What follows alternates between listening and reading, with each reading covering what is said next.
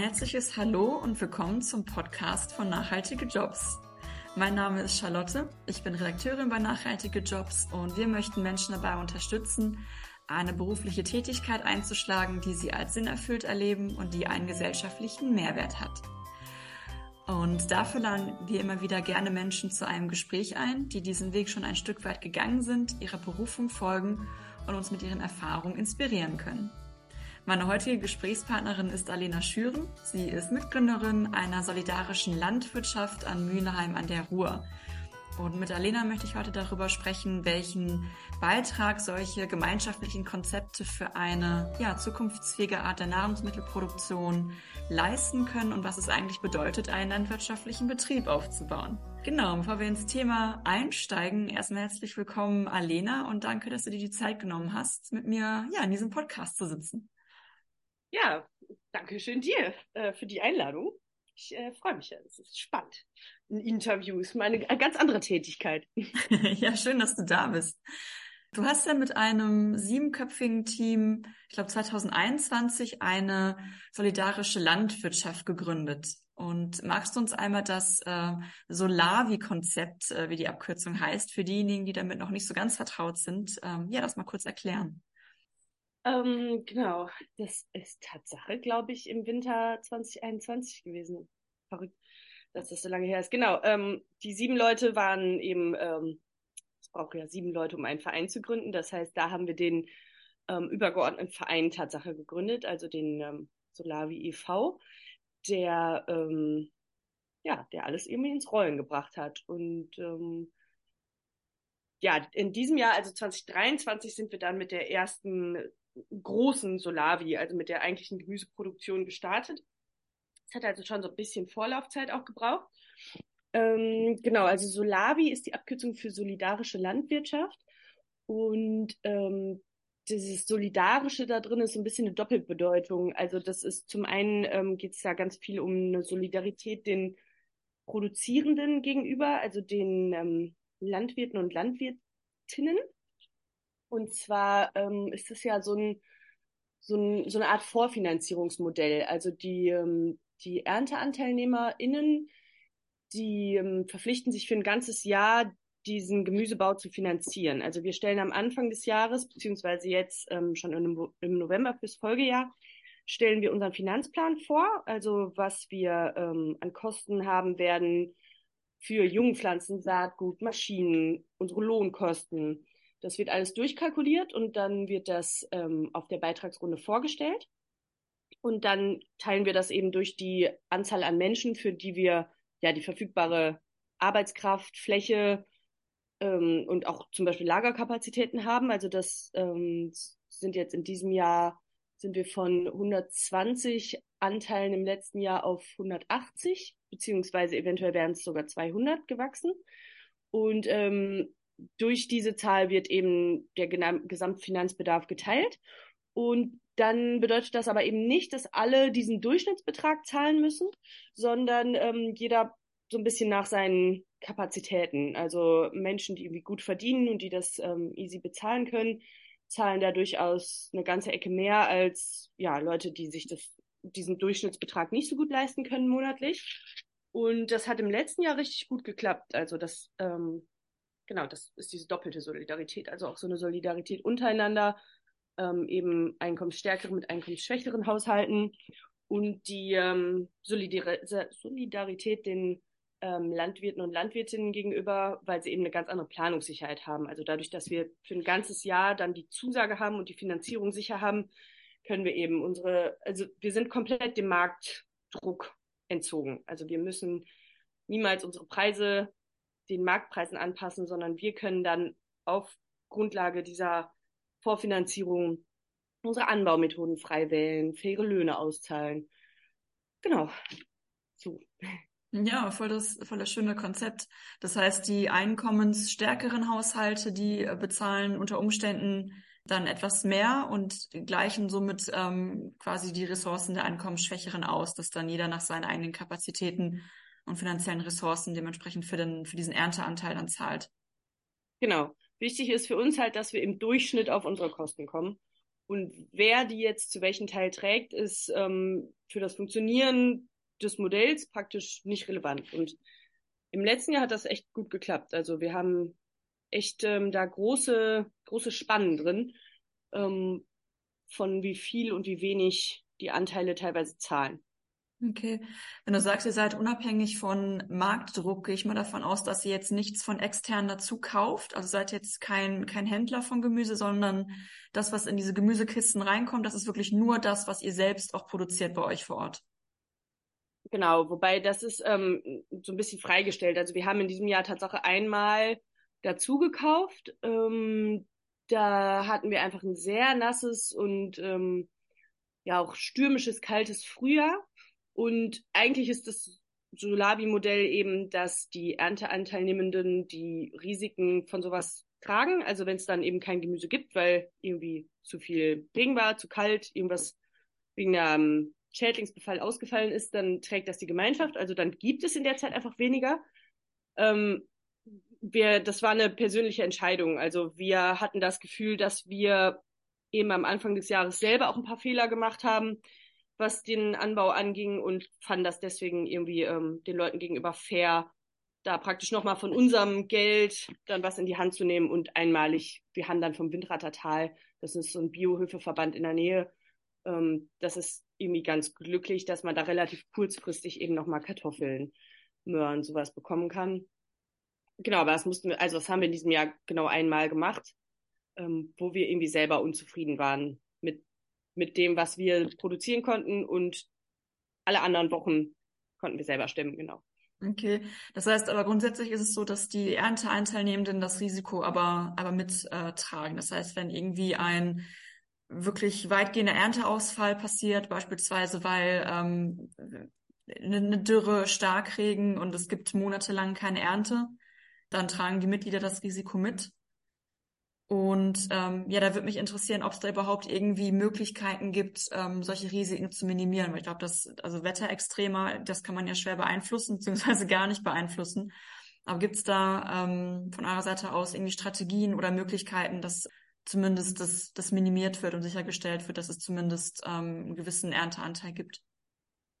Ähm, genau, klar, auf jeden Fall. Also ähm, das trägt zwar in dem Jahr die Gemeinschaft mit, also wir sind finanziell dagegen abgesichert. Also selbst wenn jetzt wochenlang die komplette Ernte ausfallen würde, würden wir praktisch unseren Lohn weiterbekommen, weil es eben für das Jahr schon voll finanziert ist. Trotzdem haben wir natürlich auch im, im Sinne dieses der Langfristigkeit des Projektes ein Interesse daran, dass ähm, diese Vorfälle total zu minimieren. Also weil es natürlich auch voll schade ist. Wir sind selber ähm, nicht zufrieden damit, wenn wir keinen, ähm, wenn wir die Leute nicht versorgen können. Also das ist unser eigener Anspruch, dass, dass die Leute sich ähm, ja auch möglichst wenig dazu kaufen müssen. Ne? Natürlich kaufen sie im Moment noch Produkte wie ja, Getreide ähm, und andere Grundversorgungsmittel dazu, aber wir basteln gerade auch an einer ähm, ja, Food Coop für Mülheim, die eben auch dann über fairen Handel und so die ganzen anderen Produkte, die wir nicht selber ähm, herstellen, beziehen können. Ähm, genau, aber das, also es ist unser Anspruch eigentlich, dass zumindest mit Gemüse und in Zukunft auch mehr mit Obst wir einen Zwei-Personen-Haushalt das ganze Jahr über halbwegs versorgt bekommen. Und ähm, wenn das eben dauerhaft nicht funktioniert wegen Ernteausfällen, dann würde das ja wahrscheinlich auch bedeuten, dass uns die Mitglieder einfach abwandern dauerhaft. Und das würde eben auch die, den Fortbestand dieses Projektes irgendwie gefährden. Ähm, das heißt, wo immer wir können, versuchen wir natürlich, wir, also wir arbeiten mit Bewässerung. Das heißt, ähm, eine Dürre bedeutet in unserem Fall einfach, dass die Wasserkosten steigen. Also wir sind auf der einen Fläche sind wir am Stadtwasser angeschlossen. Das ist also eine ziemlich zuverlässige Wasserquelle. Das sind halt nur Kosten. Und auf der anderen Fläche haben wir einen Brunnen und das ist im Ruhrtal. Also da ist einfach nicht zu erwarten, dass uns da der Brunnen versiegt. Ähm, da ist natürlich viel mehr die Gefahr. Also wir hatten vor ein paar Jahren eben, als da ähm, diese, das Hochwasser war, da war eben auch das Ruhrtal überschwemmt und da haben schon auch, also das ganze Wurzelgemüse ähm, war danach nicht mehr zu gebrauchen. Das heißt, wir treffen natürlich irgendwie unsere Vorkehrungen, dass wir ähm, also ich meine, wie der Deich da stabilisiert wird zum Beispiel, das, das haben wir nicht wirklich in der Hand. Da müssen wir, das ist immer noch ein Pokern. Aber wir haben eben zwei Flächen, die sehr unterschiedlich liegen. Wir haben ähm, ja möglichst die Sachen auch räumlich verteilt, also dass das niemals nur auf einer Fläche unsere gesamte Versorgung liegt. Ähm, ja, wir haben halt auch eine total hohe Diversität in dem Gemüse, was wir anbauen. Das heißt, selbst wenn eine Kultur ausfällt, weil sie irgendeinen Schädling hat oder so, das ist selten, also das fällt den Leuten meistens nicht auf, dass es dann in der Woche zum Beispiel keinen Stangensellerie gab oder so, weil es halt immer noch genug andere Dinge gab. Ja. Ich finde, man hört super stark raus, wie sehr dieses Solavi-Prinzip halt wirklich auf Mannschaftlichkeit fußt, dass man da voneinander auch ja Verantwortung übernimmt. Und ähm, soweit ich weiß, ist ähm, bei einer Solavi auch der persönliche Kontakt mit den KonsumentInnen so ein ganz, ganz, eine ganz zentrale Säule. Das würde mich interessieren, ähm, ob ich als ähm, Solavi-Anteilseignerin dazu verpflichtet bin, zumindest ab und zu auf dem Feld äh, mitzuhelfen. Also inwieweit seid ihr quasi darauf angewiesen, dass da Freiwillige bei euch aktiv mithelfen oder ähm, plant ihr das so, dass ihr euer Arbeitspensum auch theoretisch ohne diese äh, freiwilligen Einsätze bewältigen könntet? Ähm, beides. Also wir sind darauf auf jeden Fall angewiesen. Also diese ähm, Arbeitskraft ist auch fest eingeplant. Allerdings funktioniert das genauso wie bei dem finanziellen Beitrag über ein Solidarmodell. Also das wird auf der Beitragsrunde genauso wie der finanzielle Beitrag ähm, sagen wir, wie viel Arbeitsstunden wir von jedem im Durchschnitt im Jahr brauchen und dann kann eben jeder praktisch angeben, wie viel er davon leisten kann. Das heißt, es leisten nicht alle die gleiche Zahl, sondern es gibt eben Leute, die mehr Zeit haben und die auch viel öfter da sind als diese Durchschnittsstunden. Und es gibt Leute, die, keine Ahnung, voll berufstätig sind, drei kleine Kinder haben oder sowas und die es wirklich einfach absolut nicht packen. Und das ist genauso okay, solange wir eben im Durchschnitt auf diese Hilfsstunden kommen und das ist auch wirklich überschaubar. Also es waren in diesem Jahr zwölf Stunden im Jahr pro Anteil, also es ist eine Stunde im Monat. Ähm, das kriegen die wenigsten gar nicht hin. Und da ist jetzt auch nicht nur harte körperliche Ackerarbeit mit gemeint, sondern uns ist genauso geholfen, wenn jemand auf einem Erntefest irgendwie einen Kuchen fürs Buffet backt oder sowas. Ähm, wir haben ganz tolle Leute dabei, die einfach ja super engagiert sind, die einfach auch total Spaß daran haben und die sich auch total selbst organisieren. Also da hat sich eine Gruppe gefunden, die uns jeden Freitag nach der Abholung den kompletten Raum wieder instand setzt. Also das, ähm, da sind ja bis an die Decke Kisten mit schmutzigem Gemüse. Also wir waschen es natürlich vorher, aber so, so Möhren, die bei so einem matschigen Wetter geerntet werden oder so, da ist immer noch gut Restdreck in den Kisten. Ähm, und wir kommen da echt freitags hin und es ist alles blitzblank. Die Kisten sind alle ausgewaschen, die sind ineinander gestapelt, der Raum ist ausgefegt. Also es sind einfach Sachen, die uns unseren Arbeitsalltag total erleichtern, weil wir uns irgendwie mit der mit dieser Art der Logistik nicht auseinandersetzen müssen. Genauso mit den Abholgruppen. Es haben sich komplett selbst organisiert Abholgruppen gefunden, die dann so dass eben nicht alle Leute selber zur Abholung kommen müssen, sondern ähm, donnerstags ab 14 Uhr kommen dann erstmal die Abholgruppen und die bringen dann für so einen ganzen Stadtteil das Gemüse mit. Also die holen teilweise dann 15 Anteile ab oder so. Und ähm, dadurch ist natürlich bei uns auch die Situation irgendwie entzerrt und es laufen nicht so viele Leute rum. Und ähm, ja, das hat echt gut geklappt. Genauso wie wir haben ähm, Leute, die irgendwie dann angefangen haben, die ähm, Freilandgurken einzulegen im Sommer, damit wir im Winter eben auch eingelegte Gurken ausgeben können. Ähm, und das sind Sachen, die, die haben wir niemals verpflichtend irgendwo äh, vorgegeben, sondern die haben sich echt selbst gefunden, einfach weil Leute Spaß dran hatten und sich irgendwie selbst organisiert haben. Und das ist halt super schön, wenn man so merkt, dass einem das äh, Projekt auch so ein bisschen aus der Hand genommen wird, im sehr positiven Sinn. Also dass, ähm, dass das weit über das, was man selber dafür sich vorgestellt hat, ähm, hinauswächst und man irgendwie selber immer ganz erstaunt ist, was da passiert da sieht man nochmal, wie, wie sehr diese, diese persönliche Verbindung ausmacht, also zwischen den, den ProduzentInnen und den KonsumentInnen. Das ist ja was vollkommen anderes, ähm, als in einen Supermarkt zu gehen und da so einen völlig anonymen Brokkoli zu kaufen, von dem ich gar keine Ahnung habe, wo der herkommt, aus welchem Land. Okay, steht dran, aber manchmal achtet man ja auch gar nicht darauf, wer den hergestellt hat. Und dann auf der anderen Seite so eine Solavi, wo man wirklich die Menschen, die da auf dem Feld stehen, wirklich auch persönlich, äh, persönlich kennt. Ähm, und ich kann mir vorstellen, dass da auch nochmal eine ganz andere Wertschätzung für Lebensmittel entsteht. Also wenn man wirklich ne, das, das weiß oder wirklich sieht, wie viel Arbeit dahinter steckt, so eine Möhre zu produzieren. Ähm, Also ist das auch deine Erfahrung? Merkst du, dass sich bei den Menschen mit der Zeit auch irgendwie was verändert, was so die Verbindung zu Lebensmitteln oder die Wertschätzung zu diesen äh, Produkten angeht? Ähm, ja, das ist natürlich so ein bisschen, sind die Leute, die sich in so einer Solavi anmelden, schon so eine Blase. Also die, mh, wir versuchen jetzt zwar auch aktiv irgendwie nochmal Werbung zu machen und das Konzept vorzustellen, dass da eben vielleicht auch Leute reinkommen, die da jetzt nicht sowieso sich schon vor lange mit beschäftigen mit dem Wert von Lebensmitteln. Ähm, trotzdem ist es natürlich ein, oder war es jetzt im ersten Jahr schon wahrscheinlich ein bestimmter Schlag Mensch, der sich überhaupt für das Konzept interessiert und die da wahrscheinlich schon sehr offen für sind.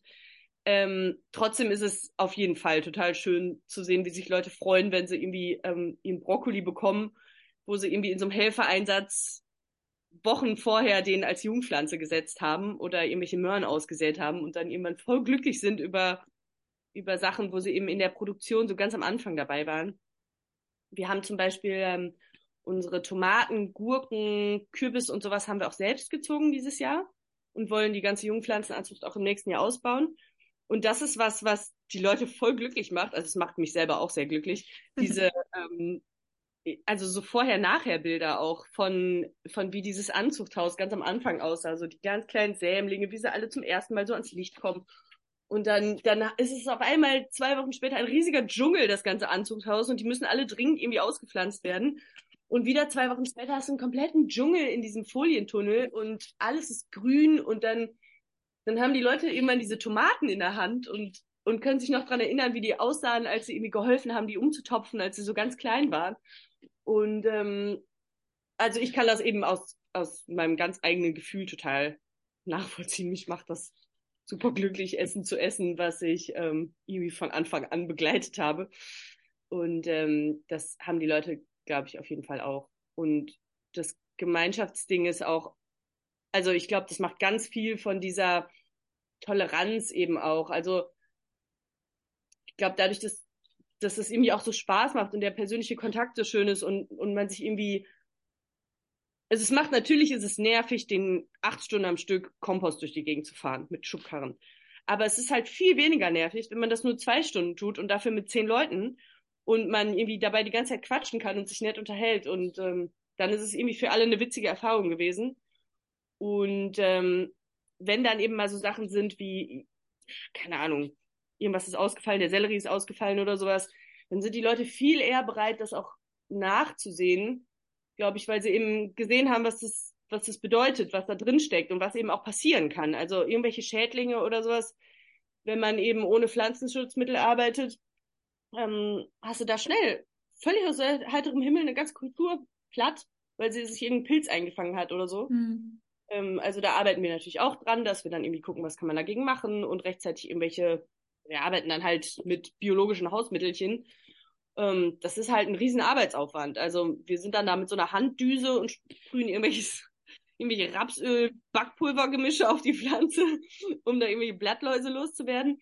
Und wenn die Leute das eben mal erlebt haben oder selber gemacht haben, dann, dann ist da eben auch ein ganz anderes Bewusstsein dafür, was das bedeutet, Pflanzenkrankheiten in Schach zu halten oder Unkraut in Schach zu halten. Und ähm, dann sind sie immer ganz nachsichtig und ganz glücklich, wenn, also über das Gemüse, was da rausgekommen ist. Ähm, ja, weil da eben ein ganz anderes Bewusstsein für die, die Arbeit, die dahinter steckt, herrscht. Auf jeden Fall. Inwieweit seht ihr euch mit einem Bildungsauftrag ähm, unterwegs? Also bietet ihr auch beispielsweise, weiß nicht, irgendwie Führung für Schulklassen an, dass die Kiddies da auch mal sehen, wie eigentlich so ein, so ein Stangensellerie mal aussieht, wenn, wenn er noch in der Erde steckt? ähm, oder Workshops oder dergleichen? Oder seid ihr da irgendwie in der Richtung unterwegs? Ähm, genau, dafür ist dieser übergeordnete Verein äh, zuständig. Also wir haben praktisch den, den reinen Gemüseanbau, den organisieren wir als GBR und wir verkaufen eigentlich das Gemüse an den Verein und der verteilt es an die Mitglieder. Und äh, der Verein hat halt darüber hinaus organisiert er Workshops, also man kann bei uns fermentieren lernen und äh, pflanzliche Brotaufstriche machen und Erfrischungsgetränke selber machen. Ähm, also irgendwie buntes Programm oder irgendwelche Samenkugeln bauen. Ähm, da ist natürlich irgendwie ganz viel Bildungsangebot. Und ähm, das mit den Schulklassen hat sich echt irgendwie ähm, zufällig ergeben, weil wir eine Gesamtschule ganz in der Nähe von unserem einen Acker haben. Und da haben wir jetzt einfach eine kleine Ecke von unserem Acker abgegrenzt. Und da kommen die Hauswirtschaftskurse von der Schule jetzt regelmäßig hin. Und ähm, ja, ackern da so ein bisschen selber. Und darüber haben wir jetzt auch irgendwie Praktikanten, die dann einmal die Woche helfen kommen, was die echt in ihrer Schulzeit machen dürfen. Also die sind dann halt in so einer berufsvorbereitenden Klasse und ähm, also die Schule ist halt auch cool. Also die sind einfach super offen dafür und ähm, haben auch selber den Kontakt gesucht. Und wir sind da auf jeden Fall im Rahmen unserer Kapazitäten total glücklich und offen, ähm, also glücklich drüber und offen für. Ist natürlich vom Anbauteam waren wir einfach sehr ausgelastet jetzt im ersten Jahr und ähm, haben das so aber auch kommuniziert und wollen jetzt über den Winter ein bisschen mehr, ja, denen eben auch mal theoretischen Input geben, sodass sie da im nächsten Jahr irgendwie auf eigenen Beinen was machen können. Voll schön.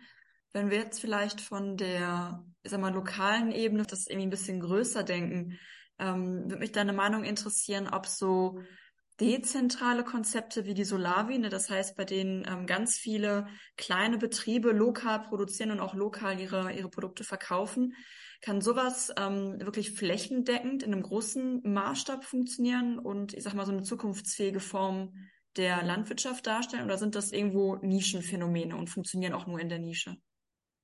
Hm. Ähm, tja, das ist, glaube ich, ein bisschen so eine Einstellungssache, wie, ähm, also ich glaube, es gibt ganz viele Leute, die, die immer noch sagen würden, es ist eine, eine Nischensache und es das kann auch stimmen. Also ich lebe ja selber in dieser Nische, deswegen ist es für mich, glaube ich, äh, schwierig einzuschätzen, wie der Durchschnitt der Gesellschaft da tickt, weil eben die Leute, mit denen ich viel zu tun habe, sind diese Nische, die da Lust drauf haben, auf dass sich da was äh, ändert in die Richtung.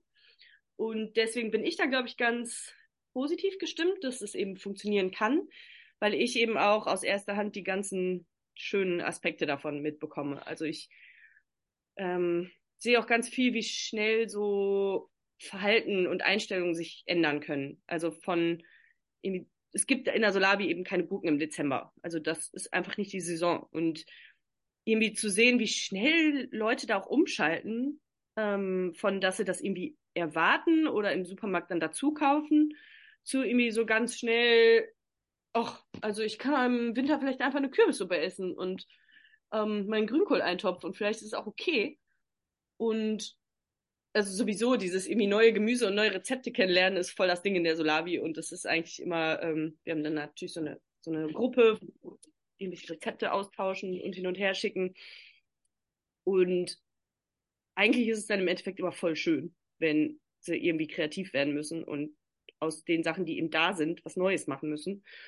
Und ja, vor dem Hintergrund dieser Erfahrung denke ich mal, ich, ich glaube, das ist in ganz vielen Lebensbereichen so, ähm, dass manche Sachen irgendwie so ein, so ein Umgewöhnen am Anfang sind und man dann aber irgendwie auch die ganzen Vorteile, die dieses Umgewöhnen bringt, ganz schnell sieht. Deshalb denke ich, dass das funktionieren kann. Ähm, wahrscheinlich sind da aber auch einige andere Gesellschaftsveränderungen parallel für notwendig. Also es ist natürlich viel wahrscheinlicher, dass du Zeit und Muße hast, auf dem Acker mitzuhelfen und eine Verbindung zu deinem Gemüse aufzubauen, wenn du nicht von einer 40-Stunden-Woche und irgendwie dem, dem Stress, den dein Alltagsleben in der Stadt, das ganze Schulsystem, wo du irgendwie ähm, ja kaum Kontakt zu deinen Kindern hast oder so. Also wenn du davon nicht am Ende der Woche so ausge, irgendwie ausgebrannt bist, dass du, dass du dir überhaupt nicht mehr vorstellen kannst, jetzt am Wochenende noch, noch drei Stunden mit auf dem Acker zu helfen oder sowas. Also ich glaube, da, da sind einfach ein paar parallele Veränderungen für notwendig, mhm. dass es wirklich groß, großflächig funktionieren kann. Ja, ich meine, das eine ist ja so die, die Ebene der KonsumentInnen, wo ich sag mal so gewisse Gewohnheiten vielleicht in Frage gestellt werden müssten. Ne? Also zum Beispiel brauche ich wirklich im Dezember äh, Tomaten und Gurken oder ist es für mich auch fein, wenn ich saisonal esse und ne, das äh, mein, mein Speiseplan eben auch saisonal anpasse. Und das andere ist ja auch so ein bisschen die Ebene der, der Produzierenden. Ne? Also ich bin jetzt äh, in der Branche nicht tief drin, aber ich habe schon öfter gehört, dass es für LandwirtInnen eine gigantische Herausforderung ist, ähm, allein schon ihre Betriebe von einer konventionellen Produktion auf einen Biobetrieb umzustellen. Also geschweige denn so ein sehr, ich sag mal, alternatives Konzept wie die äh, Solavi zu übernehmen. Ähm, und ich bin eigentlich schon, also ich kann mir gut vorstellen, dass viele LandwirtInnen eigentlich sehr gerne ökologisch nachhaltiger wirtschaften würden, ähm, wenn sie die Möglichkeit hätten. Und ja, wo siehst du aktuell vielleicht auch so die größten Barrieren, um das auch in die Praxis umzusetzen? Weil das muss sich ja auch irgendwie wirtschaftlich ertragen können. Mhm. Ähm, und auch diese Übergangsphase von einem, von einem riesigen Massenbetrieb, von einer riesigen Monokultur, der vielleicht jetzt nur eine, eine einzige Sorte anbaut, hin zu einer Solavi, das ist ja eine, ein riesiger Transformationsprozess, der da passieren muss. Ja, und was müsste sich vielleicht da auf politischer Ebene auch ändern, damit die Landwirtschaft diese Transformation auch wirklich durchlaufen kann? Mhm. Landwirtschaft ist ja, gibt ja ganz viele Aspekte. Also gibt, Tierhaltung fällt ja auch unter Landwirtschaft und eben mit einem großen Traktor riesige Monokulturflächen ähm, abfahren ist eben auch Landwirtschaft. Und vielleicht ist das, was wir machen, sogar eher Gärtnern gerade als, als klassische Landwirtschaft, was man sich unter Landwirtschaft vorstellt. Wobei wir auch offiziell Landwirte und Landwirtinnen sind. Ähm, das ist natürlich ein körperlich viel fordernderer Job, wenn du das alles in Handarbeit machst und eben nicht mit großen Maschinen darüber fährst, sondern ähm, ja auch keine Pestizide einsetzt. Ähm, das heißt, du ja hackst das Unkraut mit der Hand und ähm, sammelst die Kartoffelkäfer mit der Hand. Ähm, also auch wir müssen da natürlich irgendwie Kompromisse eingehen und lernen. Also wir haben in diesem Jahr ernsthaft händisch Kartoffeln angebaut. Wir haben die mit einem Spaten gehäufelt und haben so ungefähr in der zweiten Woche gemerkt, so, das ist völliger Wahnsinn. Also damit verdirbt man jedem die Laune und die Gesundheit, wenn man das händisch macht. Und da weiß man halt, also lernt man auch ganz schnell, warum die Landwirtschaft so geworden ist, wie sie geworden ist. Weil es eben eine körperlich extrem fordernde Arbeit ist, die auch noch, also zum Beispiel Gärtner und Gärtnerinnen werden halt ziemlich schlecht bezahlt in der, in der klassischen Landwirtschaft. Das heißt, es ist ein körperlich anstrengender Job für einen schlechten Gehalt und gesellschaftlich jetzt auch nicht das höchste Ansehen. Und das ist natürlich was, ähm, wo man auch an ganz anderen Stellschrauben drehen muss und wo eben dieses Solabi-Modell aber auch total Möglichkeiten bietet. Also ähm, wir kalkulieren eben vorher durch, was finden wir einen fairen Lohn. Und die Leute entscheiden dann selber, sind wir bereit, das für die Produktion von unserem Gemüse, für die eben pestizidfreie ähm, und ohne große Maschinen, ähm, unter diesem Aspekt sind wir das bereit, diesen Wert dafür zu zahlen, den, also den Leuten diesen Stundenlohn dafür zu zahlen. Und nur wenn das klappt, fangen wir an zu arbeiten. Und also da, da ist schon so ein bisschen eine politische Mission drin, weil es ist, ich, also ich war letztes Jahr in einer, ja, in so einem Praktikum in einer anderen Solavi und der, ähm, einer von denen hat immer gesagt, so, warum sollen wir, die wir Essen produzieren, weniger verdienen als Leute, die den ganzen Tag Papier schmutzig machen? Und das ist, also es ist ja so, also was gibt's Wichtigeres gesellschaftlich als Essen zu produzieren? Also vielleicht noch Kinder zu erziehen oder sowas, aber das ist ja das gleiche Thema. Es ist irgendwie ein, ein schlecht entlohnter Job der total anspruchsvoll ist. Und ähm, ja, ich glaube, das ist schon, indem du anfängst, den Leuten faire Löhne zu bezahlen und denen auch Wertschätzung dafür zu zeigen, darüber, fängst du irgendwie auch an, so ein bisschen diese Werteverschiebung. Also ist es wirklich wichtiger, alle paar Monate ein neues Auto zu verkaufen, also den, den gleichen Leuten ein neues Auto anzudrehen, ähm, sollte das besser bezahlt werden als Lebensmittelproduktion.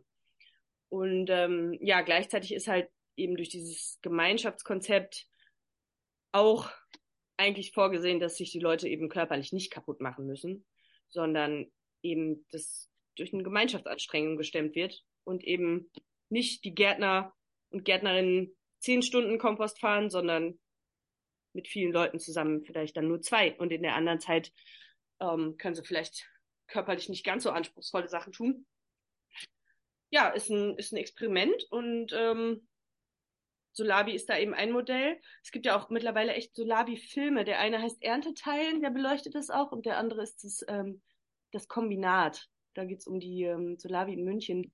Ich glaube, da geht's auch ganz viel um diese, diese Fragen, so wie, wie kriegt man das auch politisch vermittelt, dass das eine Form von Landwirtschaft ist, die ja, die auch irgendwie konventionellen Landwirten, weil worunter die, glaube ich, am meisten leiden, ist dieser Marktdruck, den die Solavi rausnimmt. Also mh, die wenigsten Landwirte können sich das leisten, kleinräumig zu arbeiten, weil sie eben unter Marktpreisen ähm, ihre Produkte absetzen müssen.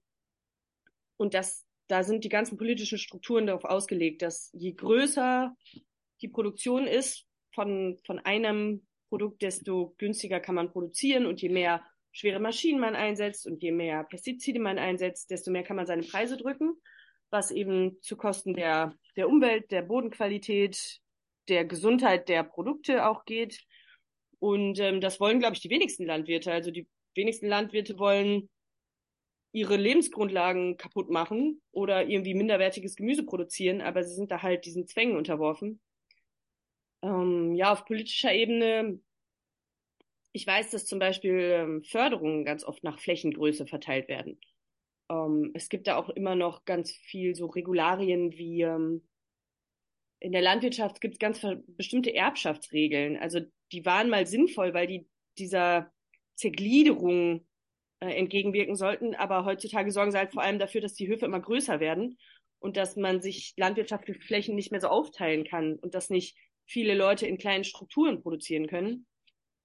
Ähm, die ganze Bürokratie ist überhaupt nicht auf Kleinräumigkeit eingestellt. Also wir, ob wir Versicherungsberatungen hatten oder Steuerberatungen, die haben uns alle gesagt, auf einem Hektar mit drei Leuten könnt ihr nicht leben. Also das, das, das glaubt dir keiner, dass man mhm. davon, dass man darauf wirtschaftlich arbeiten kann.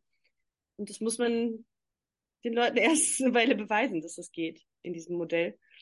Ähm, ja, und da kann man halt nur hoffen, dass sich das Solavi-Modell eben so verbreitet, dass, dass sich diese bürokratischen Strukturen dem auch ein bisschen anpassen und dass es dann eben für kommende Solavis immer einfacher wird, diesen Schritt zu gehen. Du hast gerade einen ganz wichtigen äh, Punkt angesprochen. Also angenommen, ich interessiere mich jetzt dafür, eine Solavi zu gründen, habe aber jetzt nicht zufällig Landwirtinnen im privaten Umfeld. Wie komme ich überhaupt an so eine Ackerfläche? Sind die nicht richtig, richtig teuer und verdammt schwer zu kriegen? Ähm, kommt natürlich total darauf an, wo man ist. Also ähm, ich glaube, es gibt auf jeden Fall Gegenden, in denen es viel einfacher ist, ans Land zu kommen wir leben halt im Ruhrgebiet, das ist schon echt eine Herausforderung. Ähm, Ackerfläche zu kaufen ist Tatsache ziemlich teuer, aber zu pachten gar nicht. Also es macht in unserem Finanzplan keinen großen Posten aus, die Pacht für die Ackerfläche. Ähm, das hat uns auch total erstaunt. Und ähm, ja, wir hatten eben das Glück, dass wir Landwirte kannten, die uns, die bereit waren, uns ihre Flächen zu geben. Ich weiß, dass andere Leute da mehr Schwierigkeiten hatten. Also ich ähm, weiß von Leuten, die seit Jahren praktisch nach Flächen suchen. Und ja, ich glaube, denen kann ich nur empfehlen, den persönlichen Kontakt zu suchen. Also ich glaube, dass da ganz viel Misstrauen ist und ganz viel, ähm, ja, irgendwie kennen die Leute das Modell, also die Landwirte, die, denen das Land gehört, kennen das Modell nicht oder sind misstrauisch, ob das funktioniert oder ja, sowieso ähm, sind halt nicht bereit, ihre Fläche an Leute zu geben, die sie nicht kennen.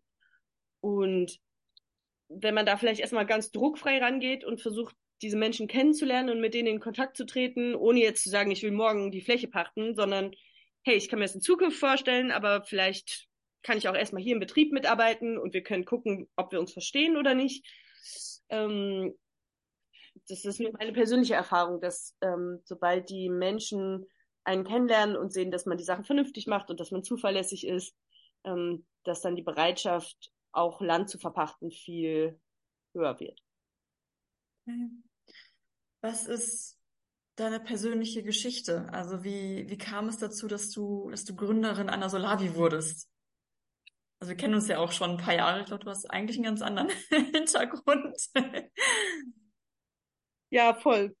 Ähm, also so ein bisschen ist es Corona geschuldet auf jeden Fall. Also wir sind einfach zu mit mehreren Leuten zu Corona in Mülheim gestrandet wieder. Wir waren irgendwie eigentlich in der Welt verstreut und ähm, ja saßen dann da auf einmal und konnten unseren normalen Jobs und Richtungen irgendwie und Plänen nicht so richtig nachgehen. Und dann ist es ganz viel den Leuten geschuldet, die ich auf dem Weg getroffen habe. Also bei mir ist es vor allem eben ähm, der Johannes, das ist jemand, den ich noch aus Schulzeiten kenne und der eben auch nach längerer Zeit im Ausland wieder in, in Mülheim war und mich, mich angesprochen hat. Und ähm, der hat erst hier ein Selbsternteprojekt gegründet und ähm, hatte aber, glaube ich, den Plan, also er hat schon auch im Ausland viel in Solabi-Modellen gearbeitet und auch in Deutschland und hat diese Idee, sowas zu gründen, glaube ich, schon sehr viel länger als ich. Also ich, für mich war die Idee ganz neu äh, und ist ziemlich Hals über Kopf. Es war für mich, glaube ich, eine Art Schnapsidee. Also ich habe mich da sehr schnell von überzeugen lassen, hatte gerade nichts anderes zu tun und bin seitdem sehr glücklich, ähm, da reingesprungen zu sein. Wobei das auf jeden Fall auch ein Umdenken war. Also ich ähm, so kurz mein Leben komplett umzukrempeln und die gesellschaftlichen und familiären Erwartungen an meine Berufslaufbahn ähm, hinter mir zu lassen und mich zu entscheiden, ich gehe jetzt auf den Acker und ich mache das jetzt. Ähm, das war schon so ein kurzer, es hat kurz gedauert und ähm, seitdem bin ich aber völlig im Frieden damit. Und ähm, ja, aber also ohne die, ohne diesen Input von, von Leuten und vor allem von dem Johannes, der auch einfach so eine total treibende Energie ist und der immer neue Ideen hat und der immer die Leute zusammenkriegt, ähm, wäre ich da, glaube ich, nicht selber drauf gekommen. Dass, dass sowas auch möglich ist, dass man sowas einfach ohne, ohne Ausbildung, ohne Finanzkapital, dass man es einfach mit Freunden machen kann. Soweit ich weiß, hat ja gar keine Person aus eurem Gründungsteam einen, ich sag mal, offiziellen landwirtschaftlichen Hintergrund, also sprich irgendwie eine Ausbildung äh, in dem Bereich. Und ähm, aber ich, ich gehe mal davon aus, dass ja trotzdem irgendwie so eine Art von ähm, von Wissensbasis, so eine Knowledge Base irgendwie erforderlich ist, um ein solches Projekt überhaupt äh, stemmen zu können ähm, allein schon so die, die Ernteplanung, also wie plane ich jetzt so ein komplettes Erntejahr, dass ich möglichst äh, lange Zeit, möglichst viel Gemüse habe, das muss ja irgendwie, ja, da muss ja irgendwie ein Wissen hinterstecken. Und da würde mich interessieren, wie ihr überhaupt angefangen habt, euch diese, diese Wissensbasis anzueignen und wo ihr euch vielleicht auch ähm, ja, Support geholt habt. Ähm, Genau, also eine Ausbildung in dem Bereich, eine praktische Ausbildung hat tatsächlich niemand. Der Johannes, der hat Agrarwissenschaften studiert. Das heißt, der hat zumindest so einen theoretischen Hintergrund irgendwie, wobei er sagt selber, dass, also das studiert zu haben, bringt dir in der Praxis gar nichts. Ähm, ich habe die Erfahrung gemacht, dass Tatsache dieses selber machen auch den allergrößten Lerneffekt hat. Also wir haben natürlich uns versucht vorzubereiten. Also ich habe ganz viele Bücher gelesen und ich habe ähm, ich habe mit dir zusammen äh, ein Permakulturseminar gemacht. Also was eben schon mal so eine Grundlage überhaupt, ja, wo, in, in welcher Richtung will ich Landwirtschaft gestalten? Also ich bin ja gar nicht aus der Richtung konventionelle Landwirtschaft gekommen, sondern ich bin aus der sehr ideologischen ähm, Richtung der Permakultur eben auch gekommen und aus dieser Idee, wie will ich Landwirtschaft in Zukunft gestalten und habe dahinterliegend praktisch die ganzen Grundlagen erst gelernt.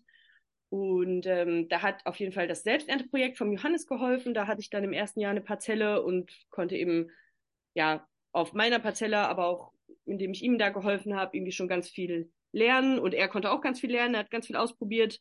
Die Johanna, die auch ähm, mit, also wir drei waren dieses Jahr das Anbauteam, die ähm, war eben auch von Anfang an dabei in der Selbsternte. Ähm, das heißt, da haben wir eben ja, uns gärtnerisch ausprobiert, ganz druckfrei. Ähm, dann habe ich letztes Jahr mit dem Oscar zusammen eine Mini-Solavi. Es war auch ein absoluter Probelauf. Also wir waren bloß 30 Anteile, die alle irgendwie wussten, dass wir keine Ausbildung haben und das hier einfach mal ausprobieren. Und ähm, das hat schon echt gut geklappt. Also obwohl wir ohne Infrastruktur praktisch gestartet sind. Also wir hatten noch nicht wie dieses Jahr Gewächshäuser. Wir hatten eine ganz provisorische Wasserversorgung. Ähm, also es war echt so ein ganz kleiner Rahmen.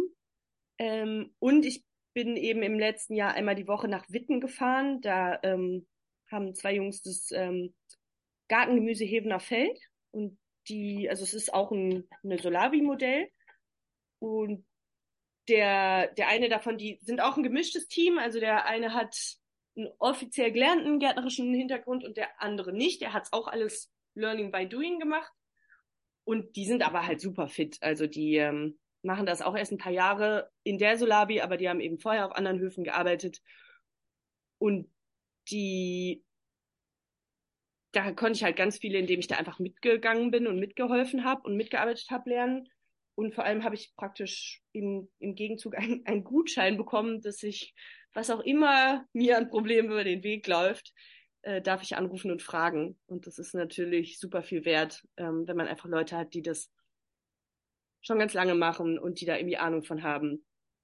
Und die einem sagen können, warum zur Hölle sich der Spinat auf einmal gelb färbt. Der Telefonjoker sozusagen. Genau. Wie habt ihr eigentlich eure Startfinanzierung gestemmt? Also ich meine, klar, ihr habt jetzt keine riesigen landwirtschaftlichen Maschinen, aber so eine gewisse ähm, so eine gewisse Startausrüstung braucht man ja an, an kleineren Maschinen. Ihr habt einen Folientunnel, da einen großen. Ähm, ihr müsst ja auch irgendwie euch Lohn auszahlen. Also wie habt ihr das finanziert bekommen, dieses Startinvestment? Genau, also das war der Sprung, der Professionalisierungssprung auf jeden Fall vom letzten zu diesem Jahr. Ähm, ich weiß noch, letztes Jahr haben wir so versucht, unseren Tomaten so ein kleines Dach provisorisch zu bauen. Und das ist natürlich beim ersten Windstoß direkt alles weggeflogen. Haben wir beschlossen, das sind jetzt Freilandtomaten. Es hat auch alles gut geklappt, aber weil es eben sehr warmer Sommer war, dieses Jahr hätten wir ohne Gewächshaus, ähm, glaube ich, keine gute Tomatenernte gehabt, weil es einfach sehr viel geregnet hat. Ähm, wir haben äh, klassisch Crowdfunding. Also wir haben eine, ähm, über Monate eine Crowdfunding-Kampagne vorbereitet. Da haben wir eben das Glück, dass wir nicht nur das Anbauteam sind, sondern eben dieser Verein, wo auch echt Leute sind, die nicht mit auf dem Acker stehen, aber die sich ansonsten total reinhängen. Also die ähm, Social Media machen, die irgendwie Ideen haben, wie man, ähm, wir haben so ein, so ein Video gedreht, da ist extra jemand gekommen, der das total toll gemacht hat und irgendwie ähm, mit uns seit 4 Uhr morgens unterwegs war, um den Sonnenaufgang einzufangen und ähm, total schönes Video produziert hat. Und dann irgendwie Leute, die da auch echt Ahnung von haben und auch Bock drauf haben, wie man sowas irgendwie verbreitet, über welche Kanäle, auf welchen Stadtfesten man einen Stand macht, um das vorzustellen, das Konzept. Ähm, ja, und da haben wir echt äh, uns mit den Vereinsmenschen ziemlich reingehängt und ich glaube, 27.000 Euro reine Spenden zusammenbekommen. Und das war natürlich ein totaler ähm, ja, Grundstein für alles. Also da konnten wir den Folientunnel kaufen, da konnten wir Bewässerung kaufen, Zaunmaterial und äh, einen kleinen Einachstraktor. Genau, und das gehört eben alles dem Verein, nicht dem Anbauteam und soll eben auch diese übergeordnete Struktur sein. Also soll praktisch von den Leuten, die tatsächlich auf dem Acker stehen, völlig unabhängig sein. Da wird sich niemand privat dran bereichern, sondern der Verein als, als Solavi, dem gehört die Infrastruktur und egal in welcher Personenkonstellation soll der das weiterführen können. Ja, das heißt, ähm, hauptsächlich war das so eine Crowdfunding-Kampagne, die euch da den Start, die Starthilfe gegeben hat. Ihr seid jetzt nicht mit privatem Kapital da jetzt irgendwie großartig reingegangen. Okay. Genau, das hätte auch keiner von uns gekonnt. Ähm, ja, also es war auch, es ist auf jeden Fall Arbeitszeit, so ein Crowdfunding. Das ähm, haben wir, glaube ich, auch allesamt unterschätzt. Also was, was das bedeutet, eine erfolgreiche Crowdfunding-Kampagne durchzuführen. Ähm, man muss schon sehr präsent sein, also auf Stadtfesten, in der Presse, Radio, also was. Ähm, ja, und da war es halt wieder total von Vorteil, dass, dass wir einfach ein Haufen irgendwie Freunde sind, die auch Spaß dran haben, jedes Wochenende zusammen zu hängen und auf irgendwelchen Stadtfesten mit den Leuten zu quatschen. Also ähm, das wäre alles noch sehr viel anstrengender gewesen, wenn es nicht gleichzeitig auch eine Menge Spaß gemacht hätte. Hm. Wie teilt ihr euch die Aufgaben bei euch im Team auf? Also braucht ihr wirklich auf dem Feld jede helfende Hand? Arbeiten da alle mit? Oder gibt es auch Teammitglieder, die ausschließlich zum Beispiel ähm, irgendwie im, im Backoffice, keine Ahnung, Papierkram machen oder das Marketing oder was auch immer für Aufgaben da anfallen? Ähm, ja, voll. Also wir haben im Verein eine ganz klare Gliederung eigentlich in Anbauteam, die sich mit der Ackerarbeit beschäftigen. Und ähm, dann gibt's eben den Vorstand, die den ganzen Verein managen. Und dann gibt's auch mittlerweile jede Menge im Verein AGs, die ein Kochbuch schreiben, die irgendwie ein, äh, die Schulkoop begleiten, ähm, die Workshops organisieren, sowas. Ähm, es ist schon so, dass eigentlich alle mal auf dem Acker vorbeikommen, wenn sie Zeit haben. Also weil es den meisten eben auch Spaß macht und weil die meisten eben auch dann Lust haben, ähm, ja, sich mal wieder zu sehen und was gemeinsam praktisch zu machen. Ähm, und wir haben auch Leute, die jetzt zum Beispiel oder eine Person, die Melli, die war jetzt äh, das letzte Jahr erste Vorsitzende, also hat die Haupt, also die Vereinsarbeit hauptverantwortlich gemacht. Ähm, und die hat aber jetzt voll Bock auf Acker und hat ihren Hauptjob an den Nagel gehängt und wechselt jetzt im nächsten Jahr ins Acker-Team. Ähm, genau, also es verschwimmt schon immer wieder. Wir müssen natürlich auch vom Anbauteam uns irgendwie mit den Vereinssachen beschäftigen, weil ja, sonst, sonst haben wir ja überhaupt keine Entscheidungsgrundlage, wie wir die Sachen machen. Es muss schon ein enger Austausch sein, aber es gibt auf, also selbst im Anbauteam mussten wir irgendwann die Aufgaben verteilen. Also wir haben noch am Anfang versucht, dass alle in allem stecken. Und das ist natürlich auch cool, weil du irgendwie einen Überblick über alles hast. Aber es ist auch nicht effizient. Also je größer die Fläche wird, desto mhm. mehr musst du auch wirklich vertrauen und abgeben können.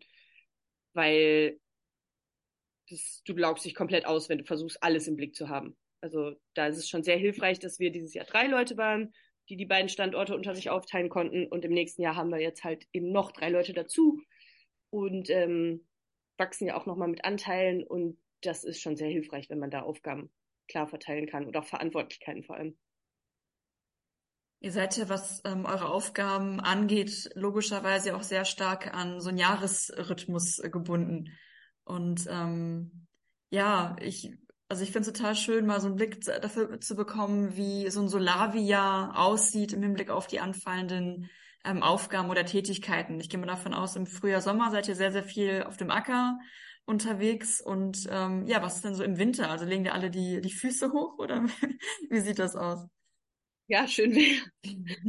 also ähm, es gibt durchaus Solavis, die machen ein Saisonmodell, also die ähm, hören jetzt immer im November auf und machen dann eine Winterpause das hat auch seine Vorteile. Also es ist, ähm, habe ich zum Beispiel dann in der Solabi in Witten, die machen das so, ähm, die sagen mir, es ist psychologisch schon ein Unterschied, ob du ein Saisonende hast, weil du musst halt in der Hauptphase im Sommer irgendwann sehr viel mehr als deine 40 Stunden die Woche ranklotzen und auch körperlich irgendwie äh, arbeiten. Und das ist schon schön, auch so ein Ziel vor Augen zu haben. Ähm, wir haben uns aber eben dafür entschieden, dass wir eigentlich eine Ganzjahresversorgung machen wollen, eben auch aus ökologischen Punkten, weil es natürlich im Winter eigentlich viel interessanter ist, wenn die Leute nicht in den Supermarkt müssen und da Gurken dazu kaufen. Mhm. Ähm, ja, und wir versuchen sie jetzt eben darüber zu lösen, dass wir mehr Leute ins Team holen, wo wir vielleicht die, ähm, die Arbeit dann eben übers Jahr auch anders verteilen können. Also dass nicht alle Leute sich im Sommer komplett ausbrennen, sondern ja, dass wir die Arbeit irgendwie ein bisschen so verteilen können, dass die Leute das ganze Jahr über Kapazitäten haben. Ähm, jetzt gerade sind wir zum Beispiel, weil wir ja nächstes Jahr wachsen, wieder mit Infrastruktur beschäftigt. Also das waren wir im letzten Jahr um die Zeit auch sehr. Da haben wir ähm, ja unseren ersten Folientunnel gebaut. Wir bauen gerade einen zweiten und ähm, wir bauen eine Erdmiete, also wo dann das Wintergemüse drin gelagert wird. Das ist ein riesiges Erdloch und das muss irgendwie mit Draht ausgekleidet werden und mit Kies ähm, und Deckel drauf gebaut werden. Das ist ganz viel ja, Infrastruktur, die im Winter anfällt. Man sollte auf jeden Fall auch im Winter schon seine Beete anlegen, weil das im Frühjahr, also das hat uns letztes Jahr wirklich Nerven gekostet. Da haben wir alles gleichzeitig gemacht. Also da haben wir noch, wir noch mit Zäune setzen beschäftigt und Wasserleitungen legen beschäftigt und Beete überhaupt anlegen. Wir hatten dann teilweise Jungpflanzen schon da stehen und die wollten in den Boden und wir hatten noch keine Beete. Und das heißt, wir mussten ständig so Ad-Hoc-Helfertage veranstalten, wo die Leute zum Glück Tonnen und Tonnen Kompost auf die Fläche gefahren haben, um überhaupt in so Hauruck-Aktionen die Beete anzulegen. Ja, und dieses Jahr wollen wir das auf jeden Fall alles. Also es ging im letzten Jahr auch gar nicht anders. Wir hatten alle noch andere Jobs, die dann erst eben so nach und nach ausgelaufen sind. Und in diesem Jahr wollen wir eben den Winter vor allem für Anbauplanung nutzen. Die Finanzplanung ist jetzt schon soweit abgeschlossen. Die muss ja immer bis zur Beitragsrunde im November stehen. Ähm, das ist auch immer so ein bisschen stressig, dass neben der Gemüseproduktion eben diese Bürosachen, die Finanzplanung fürs nächste Jahr schon zu machen. Man muss das auch so ein bisschen lernen, dass man vielleicht nach acht Stunden Ackerarbeit nicht noch Bock hat, abends Büro zu machen. Das heißt, man muss es schon schaffen, sich einen Bürotag die Woche wirklich einzuräumen. Ähm, und genau, aber die Anbauplanung ist was, was klassisch im Winter geschieht. Beete anlegen, Infrastruktur bauen.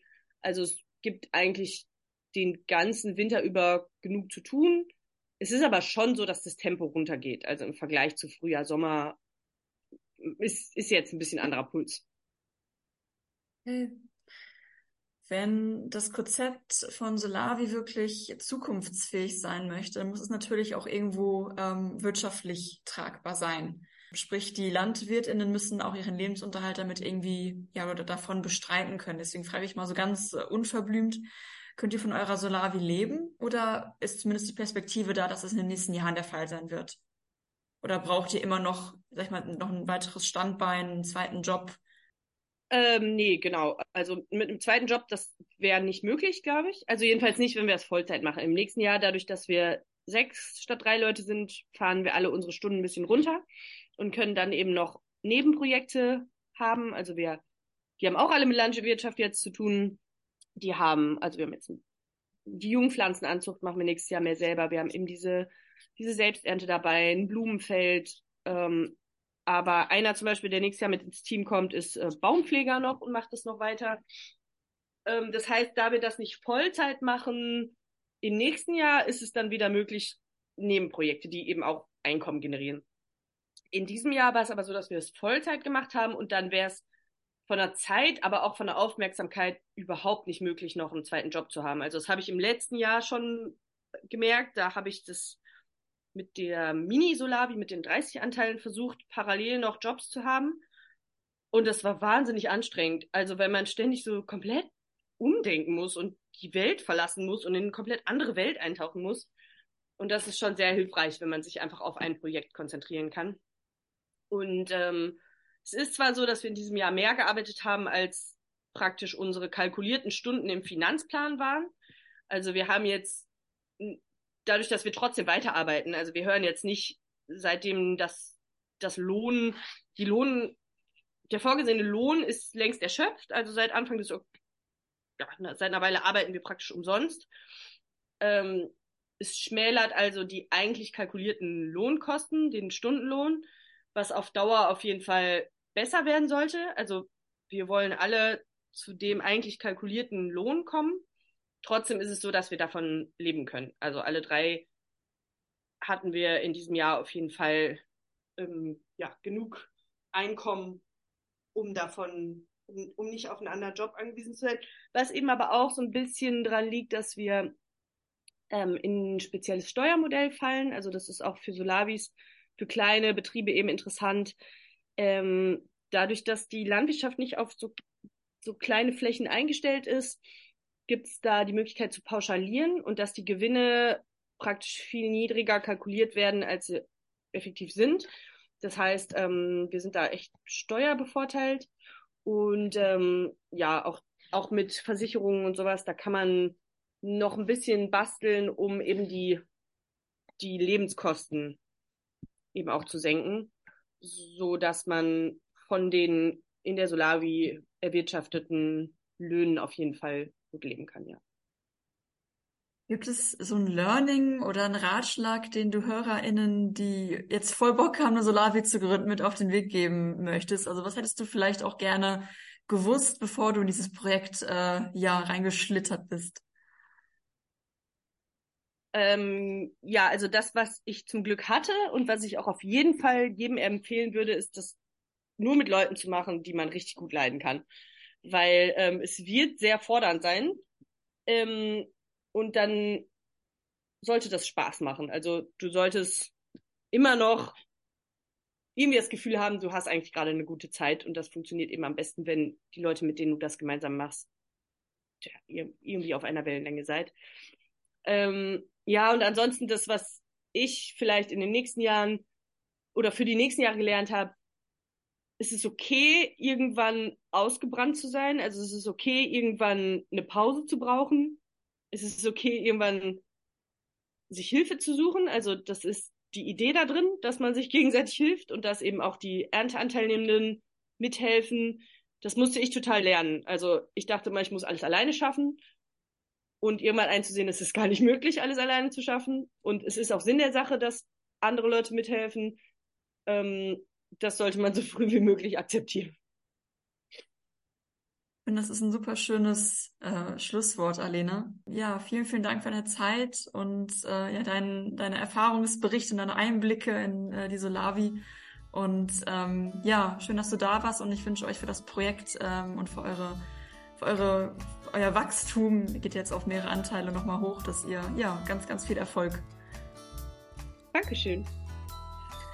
Und falls du, liebe Hörerinnen, lieber Hörer, dich für Berufsbilder mit Sinn, Tipps für die Jobsuche und Ratgeber rund ums Thema nachhaltig gründen interessierst, dann schau gerne mal in unserem Blog vorbei. Dort haben wir einige Inspirationen auf dich, die da warten. Und natürlich freuen wir uns auch immer wie Bolle, wenn du unseren Newsletter abonnierst. Mit dem bekommst du einmal die Woche die neuesten nachhaltigen Jobs direkt in dein E-Mail-Postfach und bleibst immer auf dem Laufenden.